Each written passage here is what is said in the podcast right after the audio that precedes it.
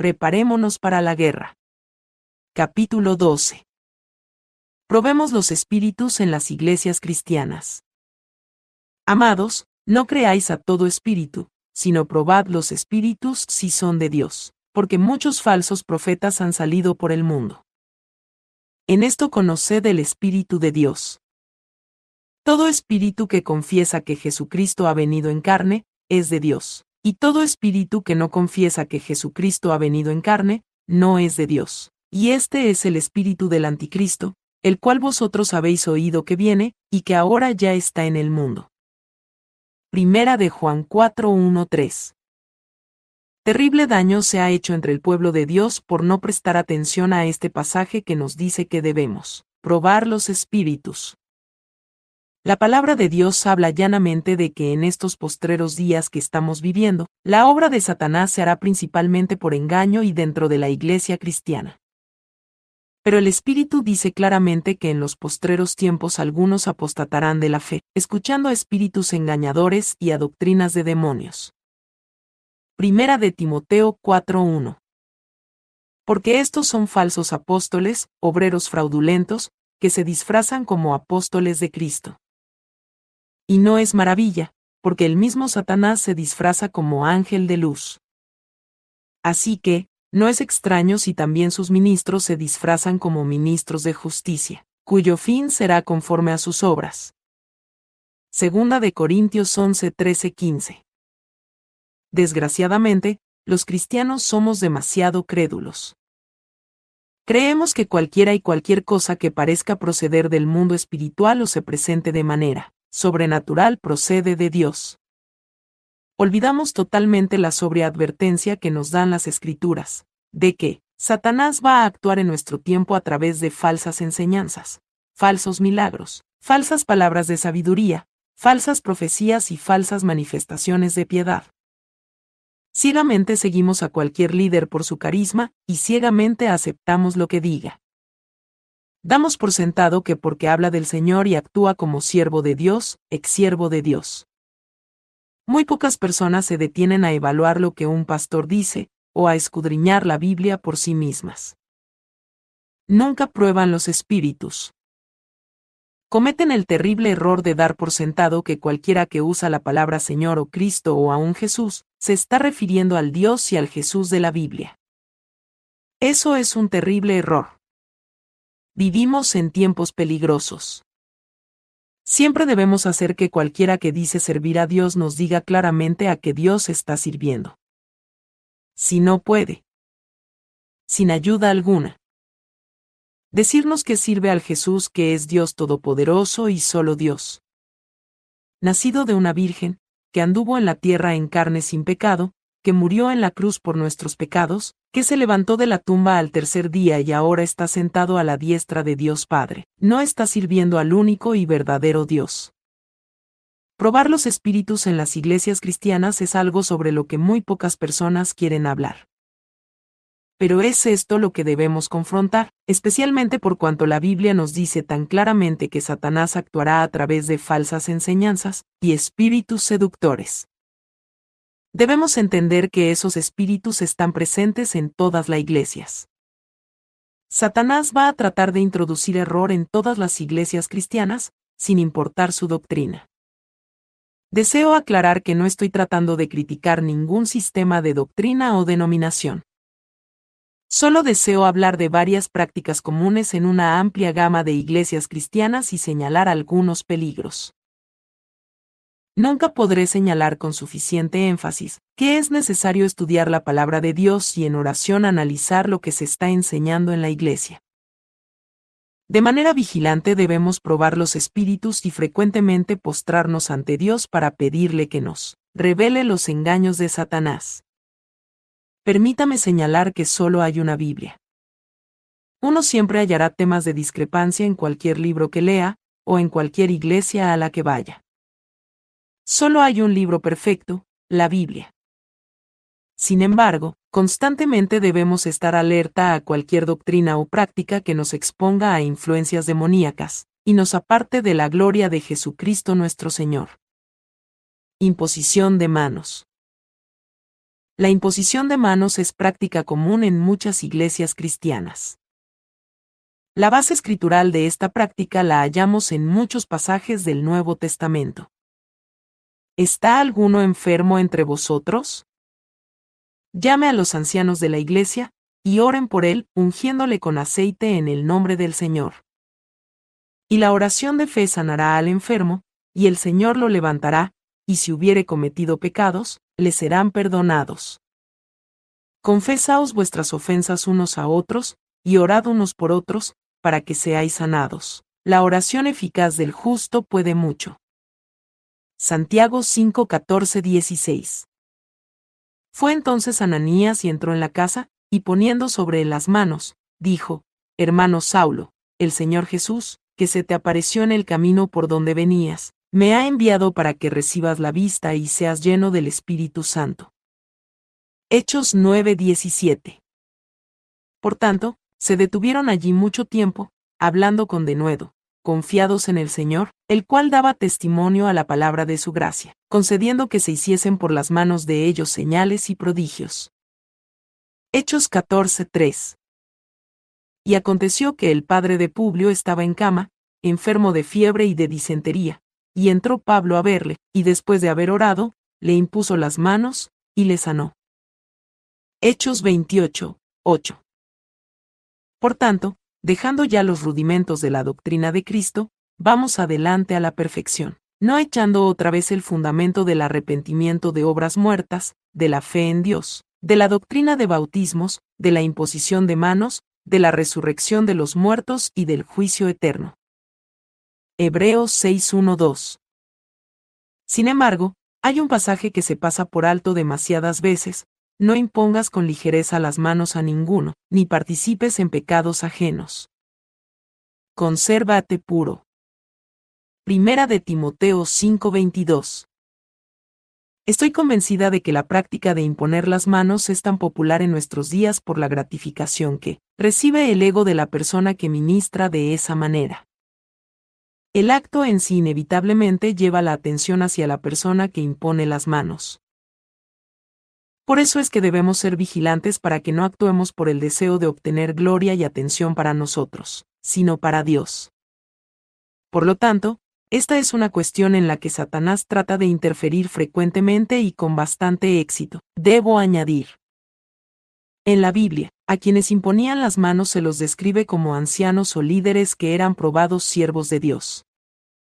Además, el pasaje de Timoteo citado instruye con detalle que debemos ser cuidadosos en cuanto a sobre quien imponemos las manos.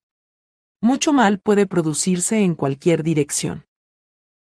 Permítame advertirle, lector, que tenga cuidado en cuanto a quien impone las manos sobre usted y sobre quien las impone usted. Si deja que lo haga alguien a quien no conoce bien, se expone a una transferencia de demonios. Esta es una táctica que Satanás usa particularmente en las iglesias carismáticas. Muchos hombres y mujeres que recorren el país como siervos de Dios, e imponen las manos sobre innumerables personas, en realidad son siervos de Satanás. Es horroroso pensarlo. Recuerde que Satanás trata de imitar cualquier cosa que Dios hace, y Satanás y los demonios pueden hacer milagros porque se levantarán falsos cristos y falsos profetas, y harán grandes señales y prodigios, de tal manera que engañarán, si fuere posible, aún a los escogidos. Mateo 24:24 La imposición de manos es práctica común en los rituales ocultistas para efectuar una transferencia de demonios. Permítame presentar un ejemplo de esto en una iglesia cristiana. Lea, no es su verdadero nombre, tiene cerca de 40 años. 16 años atrás era prostituta y drogadicta en Los Ángeles. Una noche alguien la detuvo en la calle, le regaló un tratado y le presentó el Evangelio. Sintió tal convicción, que regresó a su cuarto y se tiró de rodillas a orar y llorar. Se arrepintió de sus pecados y le pidió a Jesucristo que la perdonara y limpiara. Dice Lea que se pasó una hora tosiendo y echando la sustancia más espantosa que jamás había visto en su vida. Sabía que estaba poseída de demonios y que el Señor estaba echando de ella los demonios. Dejó radicalmente la heroína sin que se le presentara ningún síntoma de desintoxicación adverso. A la mañana siguiente fue y se compró una Biblia. Pasó los siguientes tres meses leyendo la palabra de Dios. Consiguió un trabajo fijo por primera vez en su vida. A los cuatro meses de haber hecho a Jesús su Señor y Salvador andaba de nuevo por las calles, pero esta vez estaba ganando proxenetas y prostitutas para el Señor. Su vida entera había cambiado. Su gozo era leer la palabra de Dios, orar y trabajar para Él. El Señor le hablaba a través del Espíritu Santo y la guiaba de día en día. Si había alguien de quien se pudiera decir que el poder del Espíritu Santo se manifestaba victoriosamente, era en ella. Tras unos diez meses de su conversión, cuando andaba en busca de una iglesia, se encontró con una mujer que dijo ser cristiana. Le preguntó si había recibido el bautismo del Espíritu Santo. Lea no sabía a qué se refería, pero como quería todo cuanto el Señor le pudiera dar, le hizo caso a la mujer la mujer la llevó a su casa y le impuso las manos para que hablara en lenguas. Sus esfuerzos resultaron infructuosos, y se sintió con sentimiento de culpa cuando la señora le dijo que estaba contristando al Espíritu Santo. La mujer acusó a Lea de no permitir que el Espíritu Santo hablara en lenguas a través de ella. Le dijo que la acompañara a la iglesia a la noche siguiente. Había un predicador especial en la ciudad, y le dijeron que después del servicio el predicador iba a imponerle las manos y que iba a recibir el Espíritu Santo y a hablar en lenguas.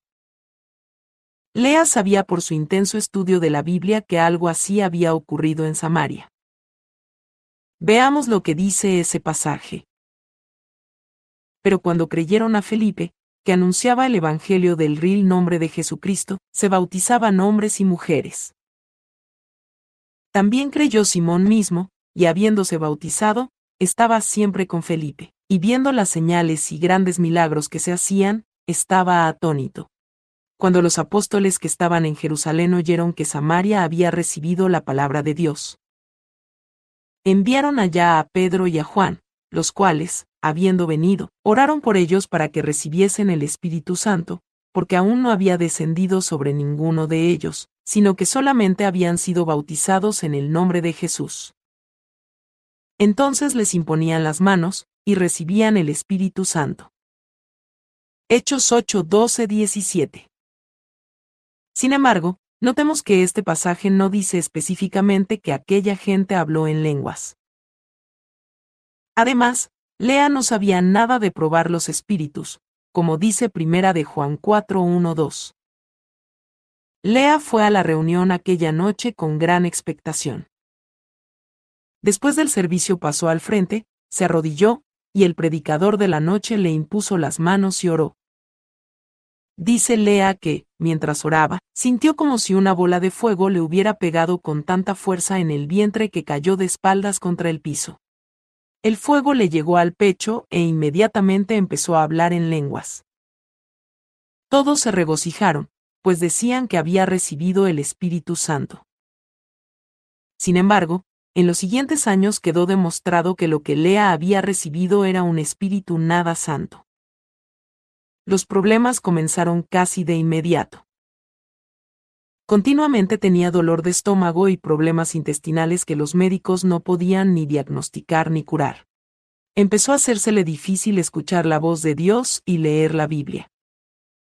Cuando nos conocimos, 16 años después de su conversión, ella era completamente incapaz de mantener la mente clara lo suficiente para leer la Biblia por más de un minuto o dos.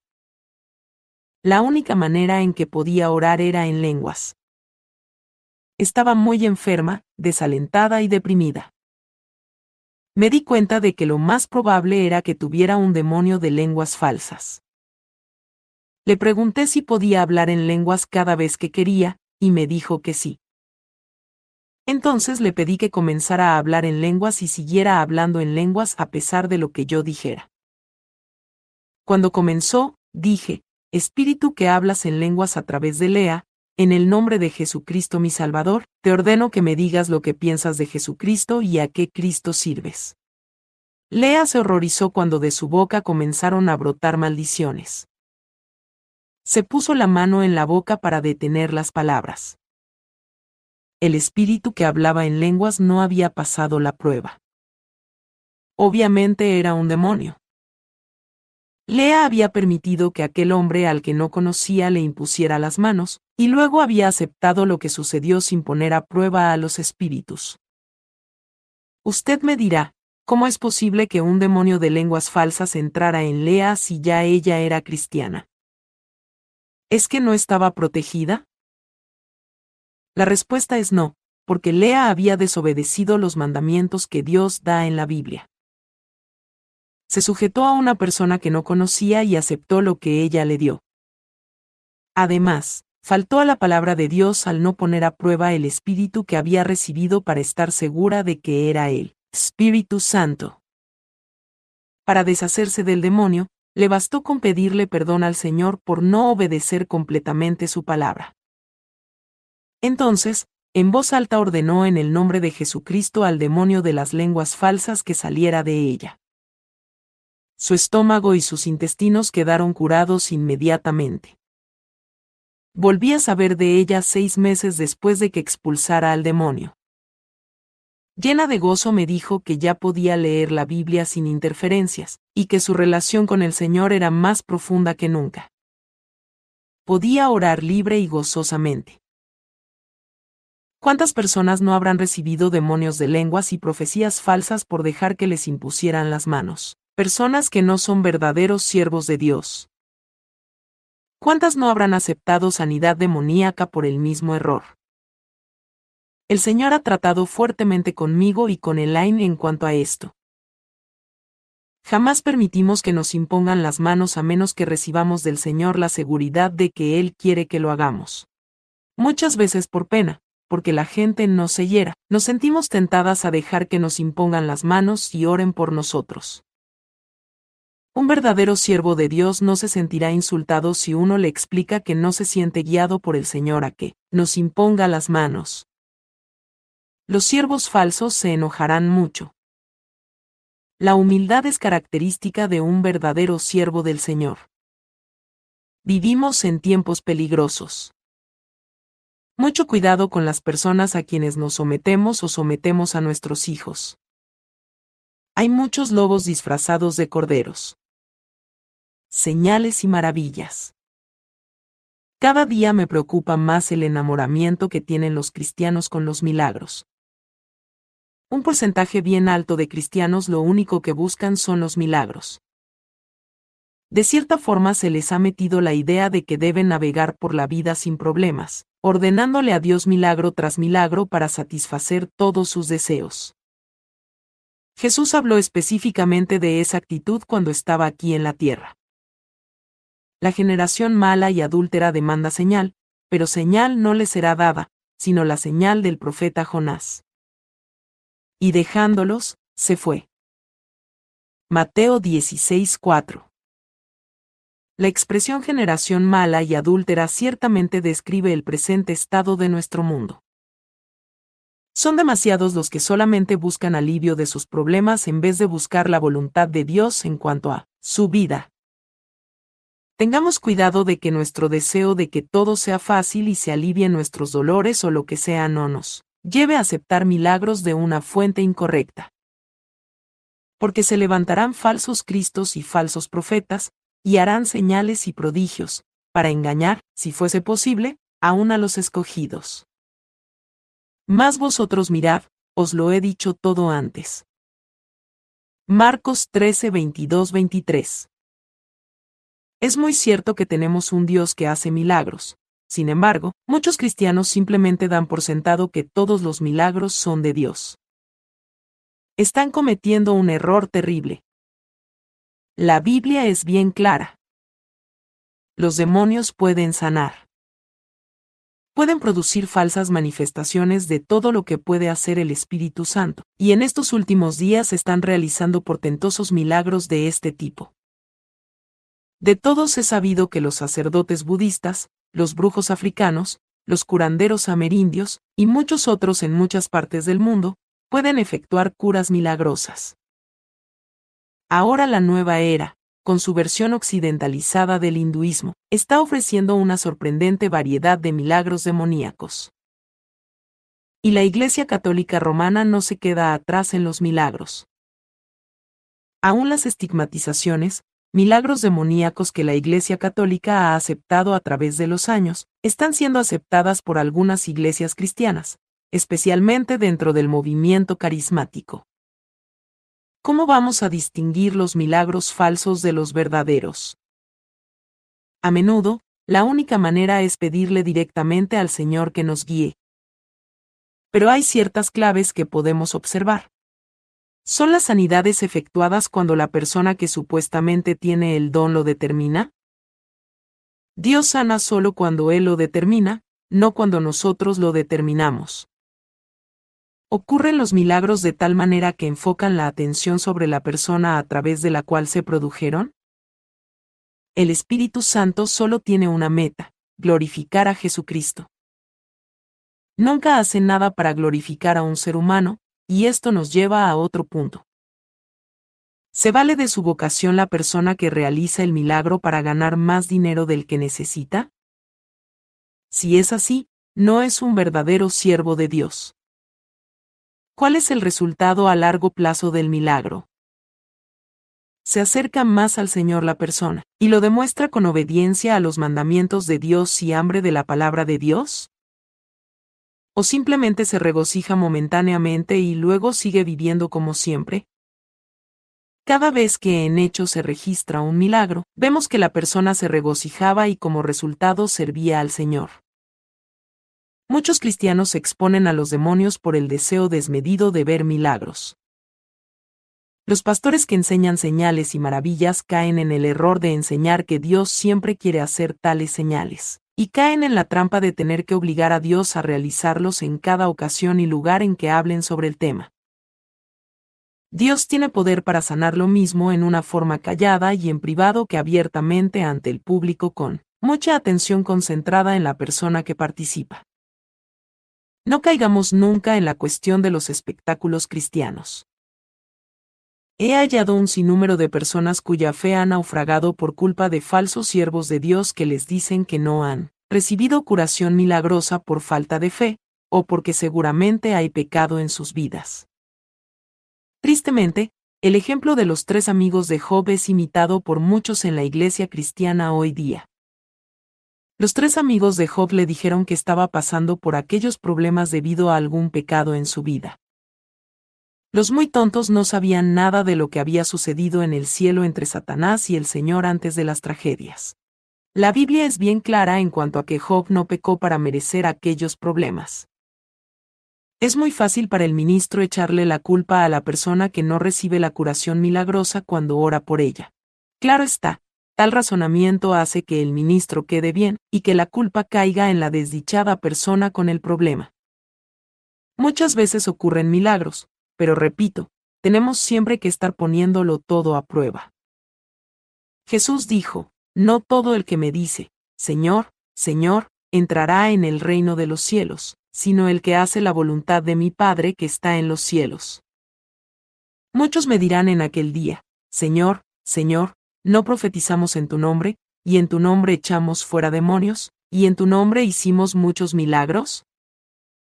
Y entonces les declararé, nunca os conocí, apartaos de mí, hacedores de maldad. Mateo 7, 21, 23. Es bien claro que un milagro no necesariamente procede de Dios porque alguien diga que lo realiza en el nombre de Jesús. Tenemos que orar mucho y continuamente postrarnos ante el Señor en estas cuestiones. La mejor precaución la hallamos en el Padre nuestro. Padre, hágase tu voluntad en la tierra como en el cielo. Las lenguas probablemente es en esto en lo que Satanás ha tenido sus mayores triunfos en nuestra época. Los cristianos han cometido el terrible error de dar por sentado que todas las lenguas vienen de Dios. ¡Qué error! El ejemplo de Lea al principio de este capítulo lo demuestra muy bien. Se sabe bien que muchos ritos del ocultismo se hacen en lenguas. La gente que practica la meditación trascendental y muchas otras formas de meditaciones orientales hablan en lenguas. Y aún muchísimos cristianos, bajo presión de sus hermanos, simplemente se aprenden varias frases que repiten una y otra vez en diferentes combinaciones, y piensan que están hablando en lenguas. Y fueron todos llenos del Espíritu Santo, y comenzaron a hablar en otras lenguas, como el Espíritu les daba que hablasen. Hechos 2.4 Ahora bien, hay diversidad de dones, pero el Espíritu es el mismo. Y hay diversidad de ministerios, pero el Señor es el mismo. Y hay diversidad de operaciones, pero Dios, que hace todas las cosas en todos, es el mismo.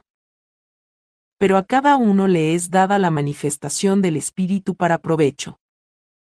Porque a éste es dada por el Espíritu palabra de sabiduría, a otro, palabra de ciencia según el mismo Espíritu, a otro, fe por el mismo Espíritu, y a otro, dones de sanidades por el mismo Espíritu. A otro, el hacer milagros, a otro, profecía, a otro, discernimiento de espíritus, a otro, diversos géneros de lenguas, y a otro, interpretación de lenguas. Pero todas estas cosas las hace uno y el mismo Espíritu, repartiendo a cada uno en particular como Él quiere. Primera de Corintios 12, 4, 11. Esta es una de las porciones bíblicas que más se pasa por alto. El Espíritu Santo da sus dones según su voluntad, no como los humanos quieran. Decir que el Espíritu Santo siempre actuará de cierta forma al otorgar sus dones es un craso error. Yo, personalmente, no hallo prueba bíblica para la doctrina de que el Espíritu Santo siempre da a cada creyente el don de lenguas. Desgraciadamente, la mayoría de los cristianos que aceptan esta enseñanza tienden a ser un poco laxos en la cuestión de probarlos, espíritus que hablan en lenguas. Si habla alguno en lengua extraña, sea esto por dos, o a lo más tres, y por turno, y uno interprete. Y si no hay intérprete, calle en la iglesia, y hable para sí mismo y para Dios. Primera de Corintios 14, 27, 28. La desobediencia a este pasaje ha expuesto a muchas iglesias al influjo masivo de las fuerzas demoníacas. Los satanistas fácilmente hablan en lenguas directamente a través de los demonios. Echan maldiciones a la iglesia, al pastor y a la gente sin que nadie se dé cuenta de lo que hacen porque no hay interpretación ni prueba de espíritus. Los pastores no quieren controlar ni reprender las lenguas demoníacas, porque no quieren arriesgarse a enojar a la congregación y perder así su respaldo. He visto demonios de lenguas falsas interrumpir todo un servicio con toda suerte de teatralidades y lágrimas. El pastor no hizo nada por detenerlos, y nadie interpretó lo que el demonio estaba diciendo. Esta es una violación directa de la palabra de Dios. ¿Cómo puede el Señor bendecirnos en nuestras desobediencias? El movimiento carismático católico es un caso así. Nadie pone a prueba los demonios que hablan a través de esa gente. Muchos cristianos se han apresurado a aceptar a estas personas con los brazos abiertos, y hasta llevar curas que enseñen en sus iglesias. Pero ¿qué dice la Biblia al respecto? No os unáis en yugo desigual con los incrédulos, porque qué compañerismo tiene la justicia con la injusticia. ¿Y qué comunión la luz con las tinieblas? ¿Y qué concordia Cristo con Belial? Segunda de Corintios 6, 14, 16. En el capítulo 11 demostramos claramente por medio de los documentos de la Iglesia Católica que ellos no adoran al Jesús de la Biblia. Entonces, ¿por qué tantos cristianos abrazan como hermanos en Cristo a personas que practican activamente la idolatría? Repito, los demonios pueden hablar en lenguas. Sepulcro abierto es su garganta, con su lengua engañan. Veneno de áspides hay debajo de sus labios, su boca está llena de maldición y de amargura. Romanos 3, 13, 14. El hecho de que los católicos hablen en lenguas no demuestra que están llenos del Espíritu Santo. Muchas de esas preciosas almas católicas dan por sentado que porque pueden hablan en lenguas, son salvas. ¿Cómo puede el Espíritu Santo operar y manifestarse en un sistema idolátrico? Los católicos carismáticos que de veras comienzan a leer y estudiar la Biblia pronto se dan cuenta de que tienen que apartarse de la Iglesia católica idólatra si de veras van a servir al verdadero Jesús de la Biblia. El Espíritu Santo opera de manera poderosa y otorga sus dones como Él quiere a su pueblo. Pero Satanás se mueve como nunca antes, y trata de engañar y destruir el mayor número de personas en el poco tiempo que le queda. Tenemos que estar alertas en todo tiempo y probar siempre los espíritus. Si ha recibido el don de lenguas mediante la imposición de manos y ahora se pregunta si de veras es de Dios o no, puede resolver el problema con una simple oración como esta. Padre, deseo servirte en pureza y verdad. Si las lenguas que he recibido proceden de veras del Espíritu Santo, te doy las gracias. Pero si no, las rechazo y renuncio a ellas en el nombre de Jesucristo mi Señor y te pido que te las lleves. Te lo pido y agradezco en el nombre de Jesús. Profecía y palabras de sabiduría, ¿cuánto daño ha hecho Satanás en esto? Directamente a través de sus propios siervos y a través de cristianos que insensatamente se exponen a su poder. Demasiados cristianos piensan que tienen que poner la mente en blanco para que el Espíritu Santo pueda hablar a través de ellos o controlarlos. ¿Creemos acaso que el Espíritu Santo es tan débil que no puede imponerse a nuestra mente activa para hablarnos? La Biblia enseña bien claramente que debemos cooperar activamente con el Espíritu Santo. Cada vez que ponemos la mente en blanco, lo más probable es que el Espíritu que nos hable no sea el Espíritu Santo. Muchas de las llamadas profecía de personas que dejan la mente en blanco en realidad son profecías de demonios. Jamás debemos aceptar una palabra de sabiduría o profecía sin buscar confirmación del Señor en cuanto a su verdadera procedencia ni sin escudriñar las escrituras para ver si se conforma a la palabra de Dios. Asimismo, los profetas hablen dos o tres, y los demás juzguen. Primera de Corintios 14:29 este pasaje señala que a los profetas hay que juzgarlos o probarlos. Hay varias claves para distinguir las palabras demoníacas de las proféticas. Jamás el Espíritu Santo glorifica a un ser humano. Ni nunca culpa a un cristiano por pecados ya confesados y perdonados. Los demonios frecuentemente hacen las dos cosas. Los demonios frecuentemente tratan de obtener credibilidad mencionando algunos incidentes del pasado que nadie, en el salón conocería. Los demonios saben todo lo que ha sucedido en nuestras vidas excepto nuestros pensamientos y las intenciones de nuestro corazón. Tienen además casi 6.000 años de práctica en tratos con seres humanos. Pueden adivinar bastante bien lo que pasa por la mente de la persona en determinada circunstancia. Recuerde, el Espíritu Santo nunca se anda exhibiendo. Siempre hace que la atención se concentre en Cristo. Un rasgo muy común de los demonios es hacer un recuento de incidentes y sentimientos en la vida de la persona. Eso es lo que los clarividentes y mediums hacen. El Espíritu Santo siempre le da tiempo a uno de comprobar las directrices que nos da. Los demonios lo incitan a uno a actuar pronto antes de que tenga tiempo de confrontar sus directrices con la palabra de Dios.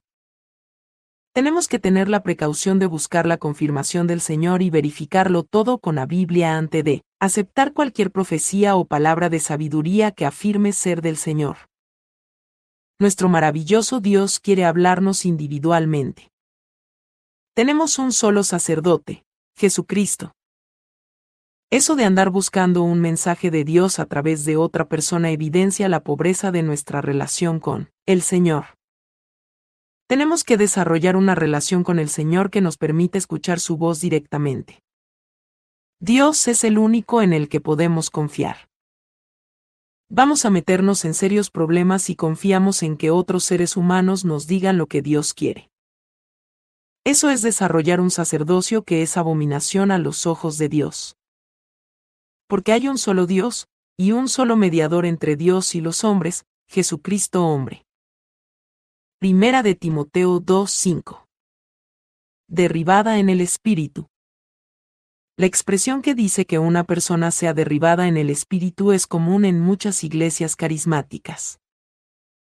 La práctica es que la persona pasa al frente y es ungida con aceite o alguien le impone las manos en oración. Durante la oración, la persona pierde el conocimiento, total o parcialmente, hasta el punto de caer al suelo. La enseñanza es que tal persona quedó bajo el poder del Espíritu Santo a tal extremo que perdió la conciencia de su alrededor o de su cuerpo físico. Yo considero esto una práctica muy peligrosa por las siguientes razones. Primero, que no he hallado un pasaje bíblico que nos diga que el Espíritu Santo nos deja sin conocimiento. Veo pasajes que nos dicen que debemos controlar nuestra mente. Segunda de Corintios 10:5, estar alertas y vigilantes. Primera de Pedro 5:8. Si uno acepta el caer en un estado de inconsciencia, lo provoque quien lo provoque sin primero probar los espíritus, uno se está exponiendo directamente a la entrada de demonios. Perder el conocimiento es algo muy común en los ritos ocultistas y de las religiones orientales. Esta práctica puede ser muy peligrosa especialmente para quienes han salido del ocultismo. Larry, no es su verdadero nombre, es un caso típico. Larry tiene 29 años y estuvo en el satanismo desde los 15. Llegó a gran sacerdote a los 21 años y viajó por los Estados Unidos resolviendo problemas de la hermandad. Recientemente aceptó a Jesucristo como su Señor y Salvador y rechazó a Satanás. Su lucha por liberarse fue intensa porque estaba poseído por muchos y poderosos demonios. Sin embargo, perseveró y por fin quedó totalmente liberado. De repente, dos semanas más tarde, los demonios habían regresado. Hablé extensamente con él tratando de encontrar alguna puerta, pero no podíamos hallar ninguna. Una semana más tarde entraron todavía más demonios y se puso en un estado muy grave. Finalmente hallé la solución a través de un amigo que asiste a la misma iglesia que Larry. Los dos últimos domingos Larry había pasado al frente para orar y había perdido inmediatamente el conocimiento. Supe más tarde que la gente de la iglesia estaba muy impresionada con la experiencia con el Espíritu Santo de Larry porque estuvo inconsciente casi 30 minutos. Esa era la puerta. Larry había aceptado perder el conocimiento dando por sentado que se trataba del Espíritu Santo por cuanto se hallaba en una iglesia cristiana. Déjeme aclarar enseguida que conozco personalmente al pastor y siento tranquilidad en cuanto a que se trata de un verdadero siervo de Dios, sin embargo, no pone a prueba a los espíritus como es su deber. Y sé también que hay por lo menos dos satanistas infiltrados en esa iglesia. ¿Qué va a impedirles que lancen demonios para que la gente que pasa al frente a orar pierda el conocimiento? En esa iglesia, tristemente, nada. Una combinación de desconocimiento y renuencia a probar los espíritus expone abiertamente a la iglesia a la obra del mal. Larry fue liberado totalmente otra vez. Como un mes después pasó de nuevo al frente a orar, pero esta vez oró en voz baja cuando el pastor estaba orando y ordenó a cualquier espíritu demoníaco presente, que fuera atado en el nombre de Jesucristo. No ha vuelto a aceptar la pérdida de conocimiento y ha permanecido libre de demonios. Tenemos siempre la responsabilidad ante Dios de permanecer en control de nuestra voluntad y nuestra mente debemos cooperar activamente con el Espíritu Santo y con el mismo vigor resistir al diablo. Es una guerra de verdad. En ningún momento podemos darnos el lujo de permanecer pasivos o bajar la guardia. Nuestro enemigo es poderoso, increíblemente inteligente y diestro engañador. Profesión de fe. Esta es una práctica muy común en la mayoría de las iglesias, especialmente en las ultraconservadoras. En esta práctica, la gente que desea hacerse miembro de la Iglesia pasa al frente y repite una profesión de fe. Cualquier satanista puede repetir una profesión de fe. Yo considero muy peligrosa esta práctica por dos motivos. Primero, como dije antes, cualquier satanista puede repetir o leer una profesión de fe. Segundo, cualquier inconverso puede hacer lo mismo.